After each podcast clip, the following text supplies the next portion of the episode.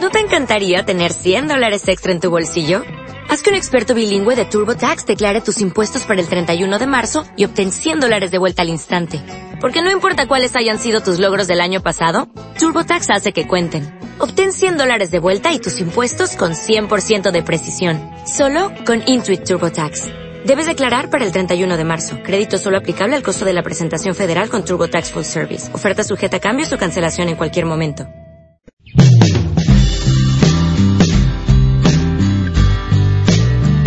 Los cielos y la tierra pasarán, pero mi palabra no pasará. La palabra de Dios es eterna, es viva y eficaz, y en la actualidad sigue siendo la verdad absoluta, que da libertad a los cautivos, salvación a los perdidos. Les invitamos a escuchar este espacio llamado las Escrituras con el pastor Diego Velázquez. Vamos hasta Efesios capítulo 5 para darle continuidad a lo que dejamos pendiente el día domingo. Como título tienen ahí el compromiso como esposos. Y todavía no salimos de Efesios capítulo 5. En este caso habíamos dejado el verso número 21 justamente para que sea de transición a nuestro tema de esta noche, que sigue siendo el compromiso, pero en el área del matrimonio ya como esposos. Leamos nuevamente el versículo 21 que dice así, sírvanse unos a otros por respeto a Cristo, dice el versículo 21 de Efesios capítulo 5. Ahora, dentro del contexto de la carta que el apóstol Pablo está escribiendo, habla de la unidad del Espíritu Santo. Y le antecedía la idea de que como cristianos, como hijos de Dios, tengamos una buena relación entre nosotros, imitando a quién. Exacto, a nuestro Señor Jesucristo y específicamente dice cuando comienza el capítulo 5, seamos imitadores de Dios. Pero básicamente es prácticamente lo mismo. Copiar lo que Dios eh, quiere que hagamos, copiar su actitud, copiar las decisiones que Él va a tomar o tomaría en tal o cual situación y cuando llegamos hasta el versículo 21 del capítulo 5, llega al cuello de botella porque vamos a entrar en un lugar en donde no todos son bienvenidos y en donde nadie muchas veces quiere entrar, que es el matrimonio. Es como aquel dicho que dice, entra si querés, salí si podés. Bien complicado es. Pero nosotros vamos a ser tan fatalistas, perdón. Nosotros vamos a animarle a los hermanos solteros que se quieren casar. ¿Verdad, hermanos casados? Sí, ok. Entonces, antes de entrar en el pacto matrimonial, el verso 21 dice, sírvanse unos a otros. O sea que dentro del mundo cristiano, y aún esto va a afectar a los que no son cristianos, nosotros tenemos que tener actitud de servicio, de servir. Todo es servicio. Lastimosamente, dentro del pueblo de Cristo, dentro de la iglesia cristiana, se malinterpreta lo que es el servicio. Y porque yo tengo un cargo,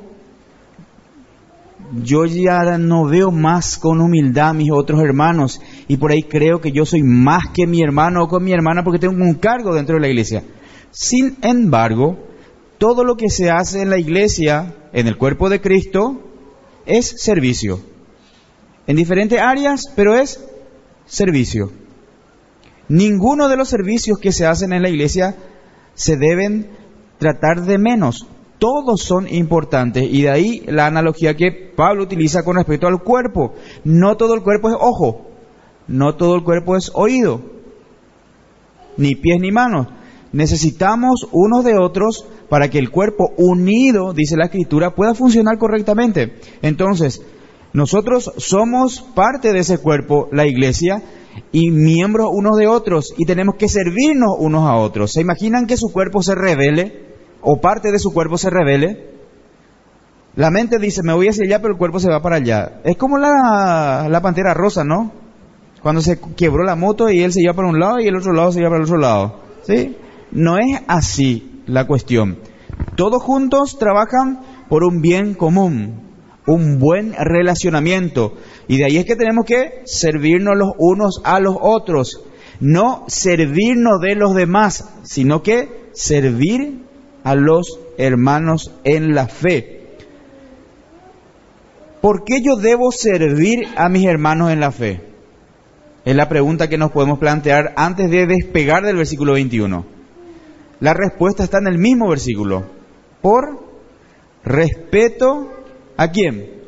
A Cristo. O sea que si yo te sirvo, claro que recibís el beneficio de mi servicio, pero básicamente yo lo tengo que hacer para Él. Entonces si yo lo hago para Él, por respeto a Él, ¿cómo debería ser mi servicio?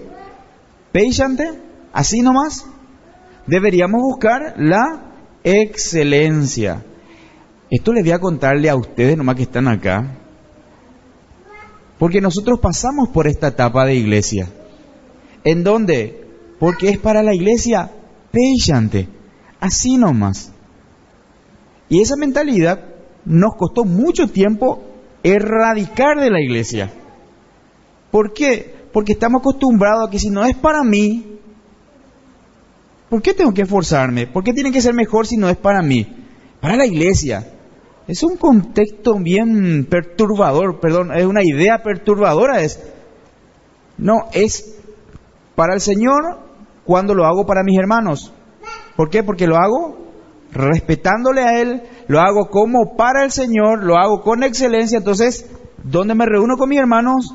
Tengo que hacer ¿Qué cosa? ¿Patiente? No. Tengo que hacer de la mejor manera posible. Ese patiente no funciona. No funciona en tu casa, en tu trabajo, en el colegio. En ningún lugar funciona ese patiente. Ese así nomás. ¿Por qué debería funcionar en la iglesia? ¿O con la iglesia? Tampoco funciona. Es más, debería ser lo máximo de la expresión de mi esfuerzo en la iglesia del Señor.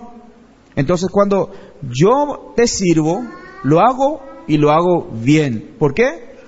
Porque lo hago para el Señor. Más adelante vamos a ahondar con este concepto porque lo va a comparar con la relación matrimonial. Fíjate, vayamos ahora al 22. Primero habla la esposa y luego va a hablar al esposo. Dice, esposas, estén dispuestas a servir a su esposo así como sirven al Señor en este versículo está dando por sentado de que la esposa, la dama, la mujer, sirve al Señor. Entonces, así como sirve al Señor, tiene que servir a quién? A su esposo. Y en el versículo anterior, en ese preámbulo que le hicimos para entender el concepto, ¿qué decíamos acerca del servicio al Señor? Por respeto al Señor, ¿cómo debería ser? Con excelencia. Entonces, si el servicio de la dama es con excelencia para el Señor, ¿cómo tendría que ser su servicio para su esposo? Con excelencia. A esto surge una pregunta. ¿Y si él no merece que yo lo sirva con excelencia? ¿Debería dejar de servirle a mi esposo porque él no se merece? ¿Qué piensa usted? ¿Mm? Exacto, es irrelevante. No, él es tu esposo y si estás sirviendo a Cristo, tenés que servirle a tu esposo como le estás sirviendo a Cristo. Pero si él no merece, no importa. No importa. Es más fácil cuando sí merece, ¿verdad, mujeres? Es mucho más fácil. Pero no es ese nuestro punto. Esposas, estén dispuestas. ¿Qué significa? Que es una decisión que ustedes tienen que tomar, señoras, damas. Es una decisión, es un acto de su voluntad decir, yo voy a servir a mi esposo en la medida que sirvo a Jesús. Entonces, para hacerlo más corto el tema este, si a tu esposo le estás tratando mal, le estás denigrando o lo que fuese que sea, entonces de esa misma manera le estás tratando al Señor. No, no, no, no, no. Yo al Señor le trato mucho mejor. Entonces tenés que tratarle así a tu esposo. ¿Hay alguna complicación en este verso? Bueno, yo le voy a complicar entonces la historia, ¿sí? Un solo verso, vamos a retroceder al comienzo de todo, al inicio en Génesis capítulo 3, versículo 16. Para, quiero compartirles nomás desde la versión Palabra de Dios para Todos cómo es tan comprensible y ustedes se van a identificar, señoras, con respecto a la actitud que tienen muchas veces. Dice Génesis capítulo 3, versículo 16. Después el Señor le dijo a la mujer, el contexto es que habían pecado y habían desobedecido, ahora Dios le estaba confrontando. Te daré más trabajo y multiplicaré tus embarazos. Y con todo y tu duro trabajo tendrás también que dar a luz a los hijos. Desearás gobernar a tu marido, pero él te gobernará a ti. Esto ya lo dijimos un montón de veces. Hoy la audiencia es mayoritariamente varón. ¿Qué será? No, hay más damas también. Coincidamos en esto. Y si me equivoco, están libres, hermana, de tirarme piedra donde están. Solo que les digo nomás esto. El que esté libre de pecado, que tire la primera piedra. Ay, salve. ¿eh? Abrí el paraguas antes que llueva. Ah, no está lloviendo también. No me conteste a, a viva voz. Eh, ahí dentro de usted no me conteste la pregunta. ¿Es cierto que usted quiere mandarle a su marido? ¿Sí o no? No diga nada ni un gesto para que no se ve. Sí, ¿verdad? Usted quiere que él haga lo que usted quiere que él haga. Es la redundancia ahí. Sí, es que es así. Ya vení, o sea, vienen ustedes así. Porque es la consecuencia de un acto que sucedió allá en el jardín del Edén. Y compartí con ustedes palabra de Dios para todos porque es excelente la forma que traduce. Ustedes, dice, ¿van a querer gobernar a su marido, a tu marido? Desearás gobernar a tu marido, pero no va a ser así. Él te gobernará a ti. Bueno, esa es la teoría, Él tiene que gobernarte. No pueden haber dos gobernadores en la casa, no puede haber dos cabezas en un cuerpo, hay una sola cabeza. Entonces, si la dama, si la esposa se ubica en ese contexto, ¿en cuál, qué contexto? Es que esto es consecuencia de mi desobediencia. Haber desobedecido me trajo esta consecuencia, pero no solamente a mí, porque también le trajo consecuencia a su marido. ¿Por qué? Porque ahora al marido le va a costar muchísimo más estar al lado de su esposa porque ella no quiere someterse. Entonces cuando identifican de dónde viene el problema es mucho más fácil luego tratarlo. ¿Por qué yo soy así? A causa del pecado, a causa de la desobediencia, a causa de haber tomado malas decisiones, a causa de haber desobedecido a Dios. ¿Por qué problema en los matrimonios hay? A causa de la desobediencia a Dios nosotros cuando miramos la, fórmula, es tan sencilla, sujetate mujer y no hay problema. Pero ¿por qué te cuesta tanto? Porque ya venís así, de ese contexto. Ahora tenés que decidir. Por eso decía el versículo que habíamos leído, el 22, 5.22, estén dispuestas. Es un acto de tu voluntad en el cual vos decís, yo decido sujetarme a mi esposo. estén dispuestas a servir a su esposo, así como sirven al Señor. Ahora, pareciera ser que es muy machista esto, ¿no? Cualquiera que es feminista va a decir que no, no, no, no, no. ¿Cómo que la mujer le tiene que servir al hombre? Pero recuerden lo que decía el versículo 21, sírvanse unos a otros. Ahora entra para nosotros la responsabilidad en el verso 23. El esposo es la cabeza de la esposa, así como Cristo es la cabeza de la iglesia. La iglesia es el cuerpo de Cristo y Cristo es el salvador del cuerpo. Entonces, ¿cuál es la posición del hombre? Es cabeza. ¿Qué representa ser cabeza? Significa hacerse responsable de un montón de situaciones que se van a presentar. Es ahí donde la dama le deja a su hombre resolver esas cuestiones. Ella no tiene que preocuparse si va a haber comida para hoy. ¿Por qué? Porque es responsabilidad de su esposo. Si los chicos se enferman, ¿Ella por qué tiene que preocuparse?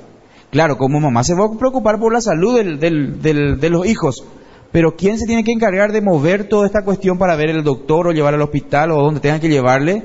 ¿Quién? Es el esposo, porque él es la cabeza, él es el proveedor, él es el líder. Hay situaciones en donde el hombre se desentiende de esto. El chico se enferma, no hace nada el hombre. Hay problemas, el hombre no hace nada. Totalmente pasivo. No sé, vete vos. ¿Cómo solucionaste el tema? Los chicos tienen problemas en, el colegio. Hay reunión de padres. ¿Y el padre? Ausente. No está. Pero esos son y pastor. No, son cosas importantes porque si en esas cosas que le llaman pequeñeces, que realmente no son pequeñeces porque son muy importantes, no están en las cosas mucho más importantes menos. Siempre hay excepciones. Regla general no me estoy usando. Cuando vamos a la reunión de padres con mi esposa al colegio, ¿cuál es la mayor audiencia que hay en el colegio? ¿Mujeres o varones? ¿Ah? Mamá, mamá llega. ¿Y papá dónde está? No, papá trabaja. Claro, se entiende, papá trabaja, tiene que salir a trabajar.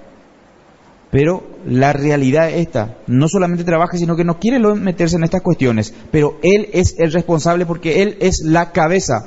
Cuando nosotros tenemos problemas, ¿a quién acudimos?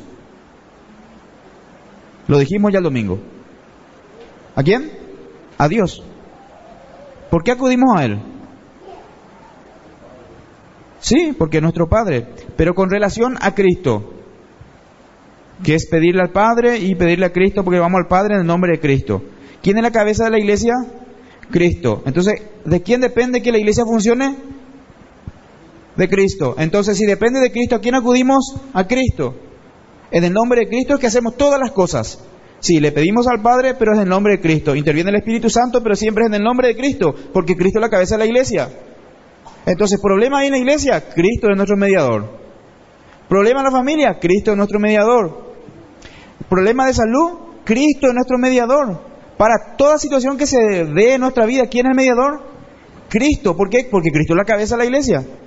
No podemos ir a otro lugar a, reclamarle o a implorarle o a rogarle a alguien que nos ayude porque no nos va a dar esa salida. ¿Quién nos tiene que dar esa salida? Cristo. Ahora, el hombre es cabeza del hogar o de la mujer, como Cristo cabeza de la iglesia, significa que ¿quién tiene que resolver los problemas? ¿Quién tiene que estar ahí para dar salida a cualquier situación? ¿Quién? El hombre. El hombre es el que tiene que estar ahí. ¿Por qué? Porque dice, el esposo es la cabeza de la esposa. Él tiene que suplir las necesidades de su esposa. Todas. Todas las áreas. Si no sabe, tiene que aprender. Todas. ¿Por qué? Porque así como Cristo es la cabeza de la iglesia y Él es el que intercede, Él es el que suple, Él es el que da la salida, así mismo también el hombre tiene que hacer. No hay un matrimonio en donde, o no debería haber, un matrimonio en donde el hombre es cobarde, donde el hombre es pasivo, no se involucra, no hace nada, no dice nada, está mal. Y si nosotros estudiamos la Biblia es justamente para corregir eso en nuestra vida. Hoy me miro a mí en el espejo y veo, veo mi, mi problema digo, yo soy hombre y no me estoy haciendo responsable de mi familia. Ay, ah, esto, esto, esto, esto estoy dejando hacer. Porque yo le pido a Cristo que haga con mi vida esto. Yo tengo un problema, acudo a Él. Mi esposa tiene un problema y acude a mí. Y si no acude a mí, ¿por qué será que no lo hace? ¿Será porque yo soy indiferente? ¿Por qué se va con su mamá? ¿Por qué se va con la vecina? ¿Por qué se va con la hermana? ¿Por qué se va con cualquier otra persona cuando hay conflicto pero no viene a mí? Porque probablemente yo no estoy ocupando el lugar de cabeza que debo tener. Entonces es responsabilidad del hombre es más difícil que la dama. Sí. Es mucho más difícil. ¿Por qué? Porque él siempre tiene que estar un paso adelante. Porque él es el líder. Él no puede estar detrás de su esposa. Ahora, el paraguayo creo que lo tomó muy literal. ¿Sí? Él se va, todo, todo chapo se va por la calle y allá viene la señora con su bolso y los chicos acarreándole ahí. Y él se va adelante. Eso él lo tomó muy literal. No, eso no es liderazgo. Liderazgo es marcar las pautas. ¿Qué vamos a hacer? Le doy ejemplo claro. espirituales, prácticas espirituales. Después lo vamos a hacer eh, prácticas de hogar y todo eso, o de negocios. Espirituales, hoy oramos, hoy leemos, miércoles nos vamos a la iglesia, domingo arriba todo mundo, temprano, vamos todo el templo, no podemos llegar tarde. ¿Qué estudiaron en la escuela dominical? A ver tu cuaderno espiritual. Llevaron su Biblia. Esa es responsabilidad del papá. Papá es el sacerdote, papá es el pastor. Esa es su responsabilidad. ¿Por qué? Porque la dama es vaso frágil. No espere que tu esposa le levante a todos los chicos, le limpie, le cambie, le para el desayuno y después te trae otra en la cama el desayuno o para venir al templo. Porque eso no está bien. Sos vos como varón que debe levantarte y empezar a motivar para que todo el mundo siga al líder. El líder no es aquel que ordena, el líder es aquel que hace y muestra con su vida el ejemplo a seguir. Ese es el líder y es una de las características del líder. Después tiene que ver en, en los estudios. ¿Cuántos de los padres se interesan en los estudios de su hijo? De que la hay, la hay, sí, pero en minoría. Otros no le interesa. ¿Cómo están en sus estudios sus hijos? ¿O con quién se juntan sus hijos? ¿Qué grupo frecuenta? ¿A qué hora duerme? ¿Qué miran su celular? Le entregamos a nuestros hijos el instrumento del infierno. ¿Y qué ellos hacen con eso? ¿A qué estamos propensos nosotros cuando tenemos este instrumento en nuestra mano? hacer lo incorrecto. Porque es nuestra naturaleza. Entonces, si vos como hombre, y siempre me queda acordar de Roque cuando le talla a su hijo Ever, de cómo eh, de como hombre, vos como hombre, estás tentado a mirar cosas que no tenés que mirar en tu celular. Y si a vos te cuesta, aunque la tenés controlada por el momento, ¿qué sería de aquel niño que no todavía discierne su dedo derecho de su dedo izquierdo? ¿Qué será él que tiene el celular, el mundo aquí? en este cuadradito rectangular. Aquí tiene el mundo. ¿Qué le hace con esa información? ¿Le controlas? No, pues todo el mundo tiene. ¿Y? A mí no me interesa todo el mundo, me interesa mi hijo. ¿Con qué se envenena, envenena la cabeza? ¿De quién es la responsabilidad? De papá. Es él el que tiene que velar por esta área de su hijo. También la mamá, pero el papá es el responsable. Le doy, Josué ahora ya es adulto, pero supongamos que Josué tenga 15 años, 16 años, yo le doy la moto, se va y se accidenta. ¿A quién primero le van a llamar? Si tienen papá, el papá. ¿Quién va a tener que dar la cara? Papá. ¿Y en lo espiritual? Si mi hijo es como es, ¿quién es responsable? Papá. Entonces, ser cabeza es complicado. Uh, sí, pero no podemos desentendernos de eso. Es como que aquel examen para pasar el curso. Todos le tienen temor al examen.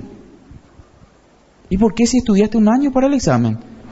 Bueno, ahora con la metodología que el, ministerio implementó es, eh, ¿cómo que se dice, mami? por procesos. Antes en mi época era tres exámenes y vos en el último tenía que sí o sí, sí o sí salvar ahí. Pero ahora es por proceso, todo suma para el final del año. Pero te preparaste todo el año, entonces cuando vengan esos exámenes, ¿qué, ¿cuál es el problema? En el instituto bíblico, demasiado a gusto, ¿verdad? O chuchupá y en el examen, pero si estudiaron para eso. ¿Por qué? Estamos en casa, en familia, pero parece que cuando es examen, me para el aire, no puedo respirar. Es complicado, sí es complicado, pero tengo que hacerlo. ¿Y sabes qué, mi hermano? Y esto es para el hombre y para la mujer. Yo no voy a pasar nunca a ser aquel hombre, en el caso de las damas, a ser aquella mujer de Dios si no enfrentan esos momentos difíciles. No se puede.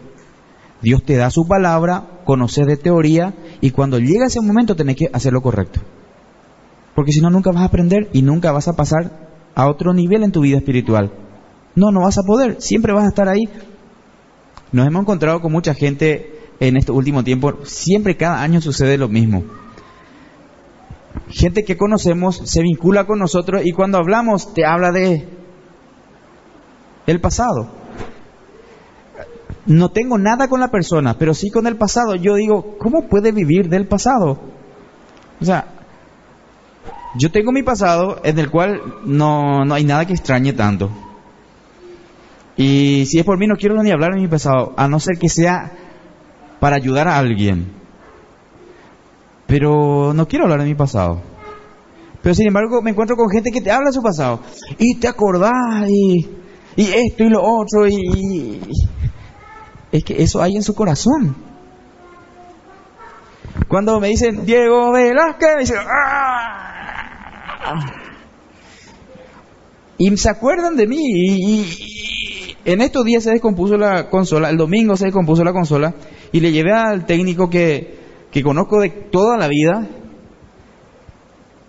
y me atendió su hijo cuando fui a retirar. Y es como si fuera que él me ve de esa vida nomás. Claro, porque él frecuenta esa vida, pero yo ya no. Y cuando me hace acordar de esa vida, no me gusta. Evidentemente no puedo quitar de mi vida eso. Eh, formó alguna vez parte de mí, pero no, no tengo nada que hablar, no hay nada atractivo ahí para hablar en lo espiritual. No hay para mí nada interesante. Pero para ellos sí. El tema es que él no es cristiano, entonces se entiende. Pero cuando hablo con un cristiano y me dice todavía lo que era antes, y yo digo, te quedaste. Que todos estos años no aprendiste la palabra de Dios para avanzar, para poder hablar de cosas importantes. La palabra dice, cuando era niño, ¿qué hacía? Cosa de niño. Pero han pasado 20 años, yo no puedo seguir hablando de cosas de niños. Yo tengo que ahora estar alimentándome de comida sólida, o sea, verdades elementales, fundamentales y profundas de la palabra de Dios. Yo no puedo todavía, y la salvación se pierde 20 años después. ¿Y un cristiano se puede suicidar, sí o no? Esas son preguntas que uno se hace cuando llega al cristianismo y no tiene otra cosa que preguntar. ¿Y quién le creó a Dios?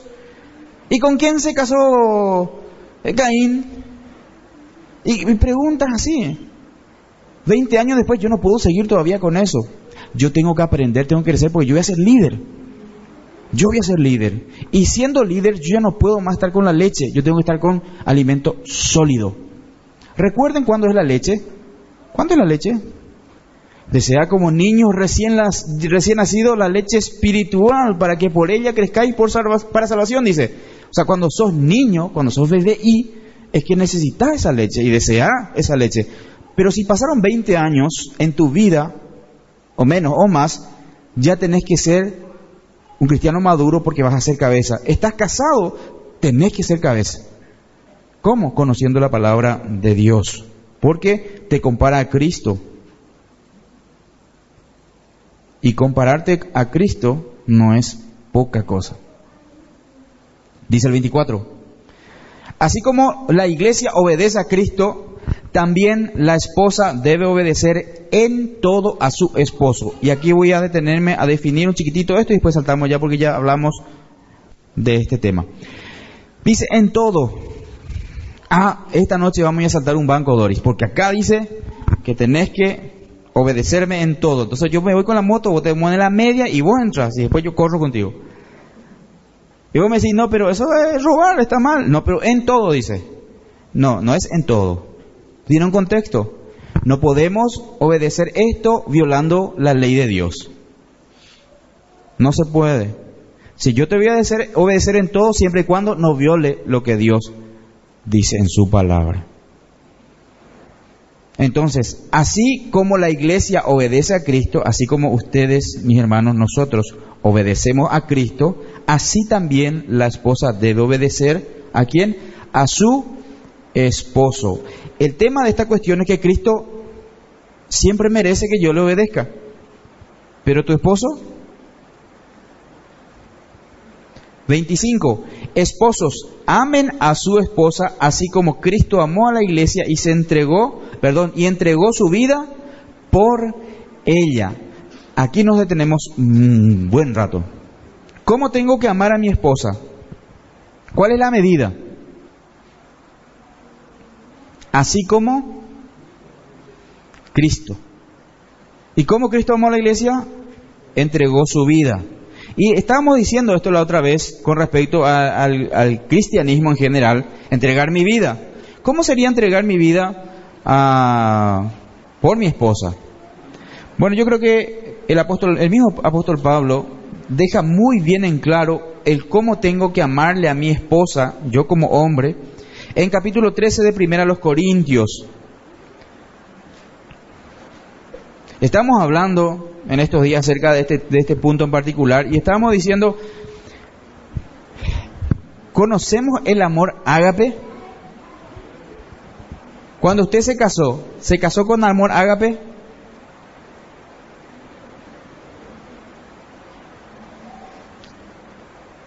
Lo hizo, algunos sí, lo hicieron porque se casaron después de conocerle al Señor. Ahora, para ellos sería la pregunta, ¿entienden lo que significa el amor ágape o entendían lo que significa, significa el amor ágape el día que se casaron dentro del mundo cristiano? Y aquellos que nos casamos fuera del mundo cristiano, que no éramos cristianos, ¿entendíamos el amor ágape? Porque el amor ágape es el amor del Señor. Y ese amor ágape únicamente lo tenemos en el momento o a partir del momento que conocemos a Cristo. Antes no tenemos ese amor ágape. Tenemos otro tipo de amor, pero no es el amor ágape. Cuando yo conozco a Cristo, ahí el amor ágape llega a mi vida. Se derrama mi corazón a través del Espíritu Santo. Yo quizás ni siquiera sé que tengo el amor ágape, ni entiendo qué es lo que es el amor ágape. Entonces, ¿qué es el amor ágape? Es el amor incondicional de Dios hacia nosotros, que lo dio todo, manifiesto a través de Cristo. Ahora, este mismo amor ágape yo lo tengo que practicar con mi pareja. Lo tengo que hacer con mi esposa, porque el verso que estamos es indistintamente, ¿no? Pero el verso que estamos abordando está hablando al esposo. ¿Y cómo es ese amor? Partecito nomás, o una partecita nomás de cómo es ese amor. Fíjense, 13, versículo 4. El amor es, ¿y cómo es el amor? Sufrido. ¿Qué significa eso? ¿Qué significa que el amor es sufrido? Dentro de un montón de definiciones y conceptos que podemos darle a que es sufrido, vamos a simplificar con esto. El amor no busca su bien propio, sino que busca el bien de la otra persona. O sea, esa otra persona es más importante que yo.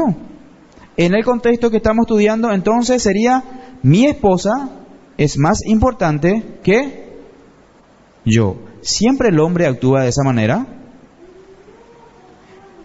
Es como este hombre que mostró la, en la noticia, no recuerdo si fue hoy o ayer, que demostró este amor apasionado hacia su pareja, porque no sé si es su esposa, si sé que tuvo hijos ya, y descubrió un video, no sé de qué tipo, ni en qué temperatura en el celular, de su pareja, y no encontró mejor manera de demostrarle su descontento garroteándole con un machete.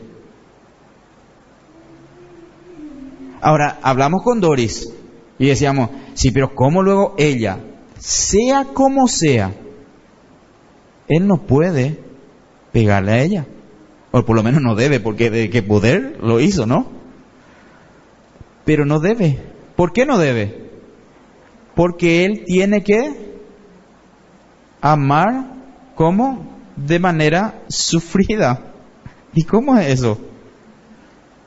¿Cómo es que tiene que amarle de manera sufrida? a, a, sufrir, pastor, porque me fue infiel, estoy sufriendo. Lo que ella me hizo no se compara con lo que yo le puedo llegar a hacer. Y saben que la Biblia nos advierte de esto, que el hombre no va a aceptar soborno por el adulterio.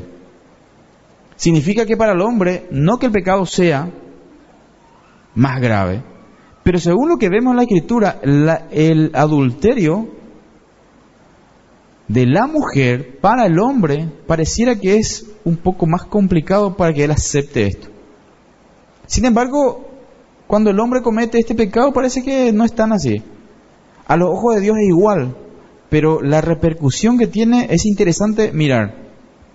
no es igual el resultado. La mujer termina perdonándole a su hombre, más rápido que el hombre a la mujer.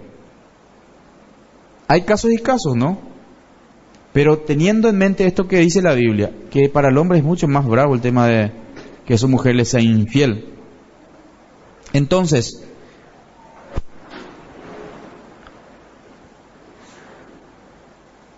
¿cómo tenemos que tratar a nuestra esposa? Nosotros como varones, ¿cómo tiene que ser nuestro amor? Sufrido. Sufrido negándome a mí mismo. Coincidamos varones en esto. Cuando usted está trabajando, que es su responsabilidad, que es mi responsabilidad, y no estamos haciendo nada wow, porque estamos haciendo lo que tenemos que hacer nomás. Y llegamos a casa cansado, con un olor de ese perfume de Francia, Capri de Chivet. Llegamos, queremos comer algo, súper agotado, algunos se bañan, otros no. Ven un poquitito la tele y a dormir ya. ¿Es lo que tenemos que hacer en nuestra vida matrimonial? ¿No consideramos que ella estuvo toda la, todo el día también limpiando, fregando, trapeando, encargándose de los chicos, preparando los alimentos, administrando el hogar? Una empresa en donde ella es multifacética. Nosotros si somos carpinteros, somos carpinteros. Sin embargo, si ellas están en la casa que son abogada, psicóloga, ama de casa, cocinera, enfermera, profesora y etcétera y etcétera. Un montón de cosas son ellas. Y nosotros somos carpinteros. Y cuando le dicen a la mujer, ¿qué profesión? Ama de casa. Ama de casa, mamá.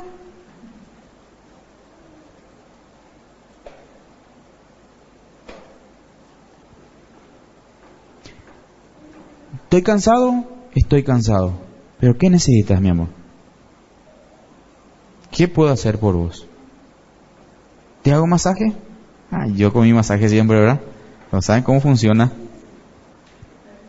No tiene idea. Los que no probaron todavía no tienen idea de lo que yo hablo. Pero los que lo probaron ya, ¡ja! O era ojo así cuando habla de eso, ¿eh? Porque ellos son vaso más frágil. Usted es fuerte. Aunque muchas veces somos débiles también, pero en comparación con la dama somos más fuertes que ella, o por lo menos debiéramos ser más fuertes. ¿Quién es el, el, rey? El que conquista reinos y derrota dragones, metafóricamente hablando. ¿Quién es? Nosotros, los varones. Pero antes que esa figura de Lord Farquaad, tenemos la figura de Shrek, ¿verdad? Bueno, igual. Tenemos que ser los que nos negamos. Ese es el primer punto, es sufrido. Comparto el segundo y después pasamos otra vez a Efesios. Benigno. Nuestro amor como varones es benigno hacia nuestra esposa.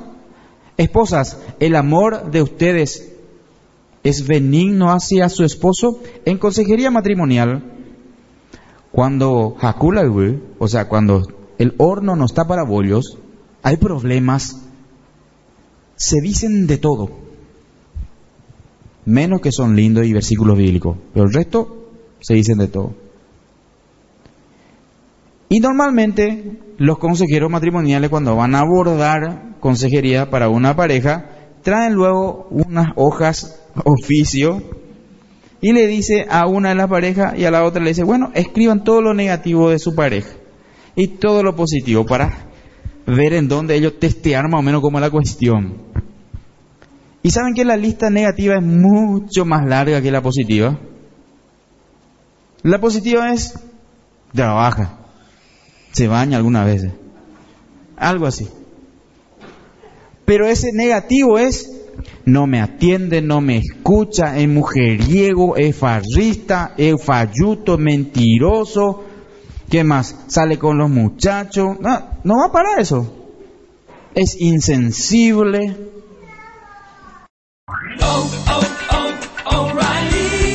¿Necesitas ayuda? En O'Reilly Auto Parts te ayudamos. ¿Necesitas algún consejo? Te aconsejamos. Nuestros profesionales en autopartes están siempre disponibles para ayudarte a encontrar lo que necesites. Excelente servicio al cliente es solo una de las ventajas que ofrece O'Reilly Auto Parts. Los profesionales en autopartes. oh, oh, O'Reilly Auto Parts.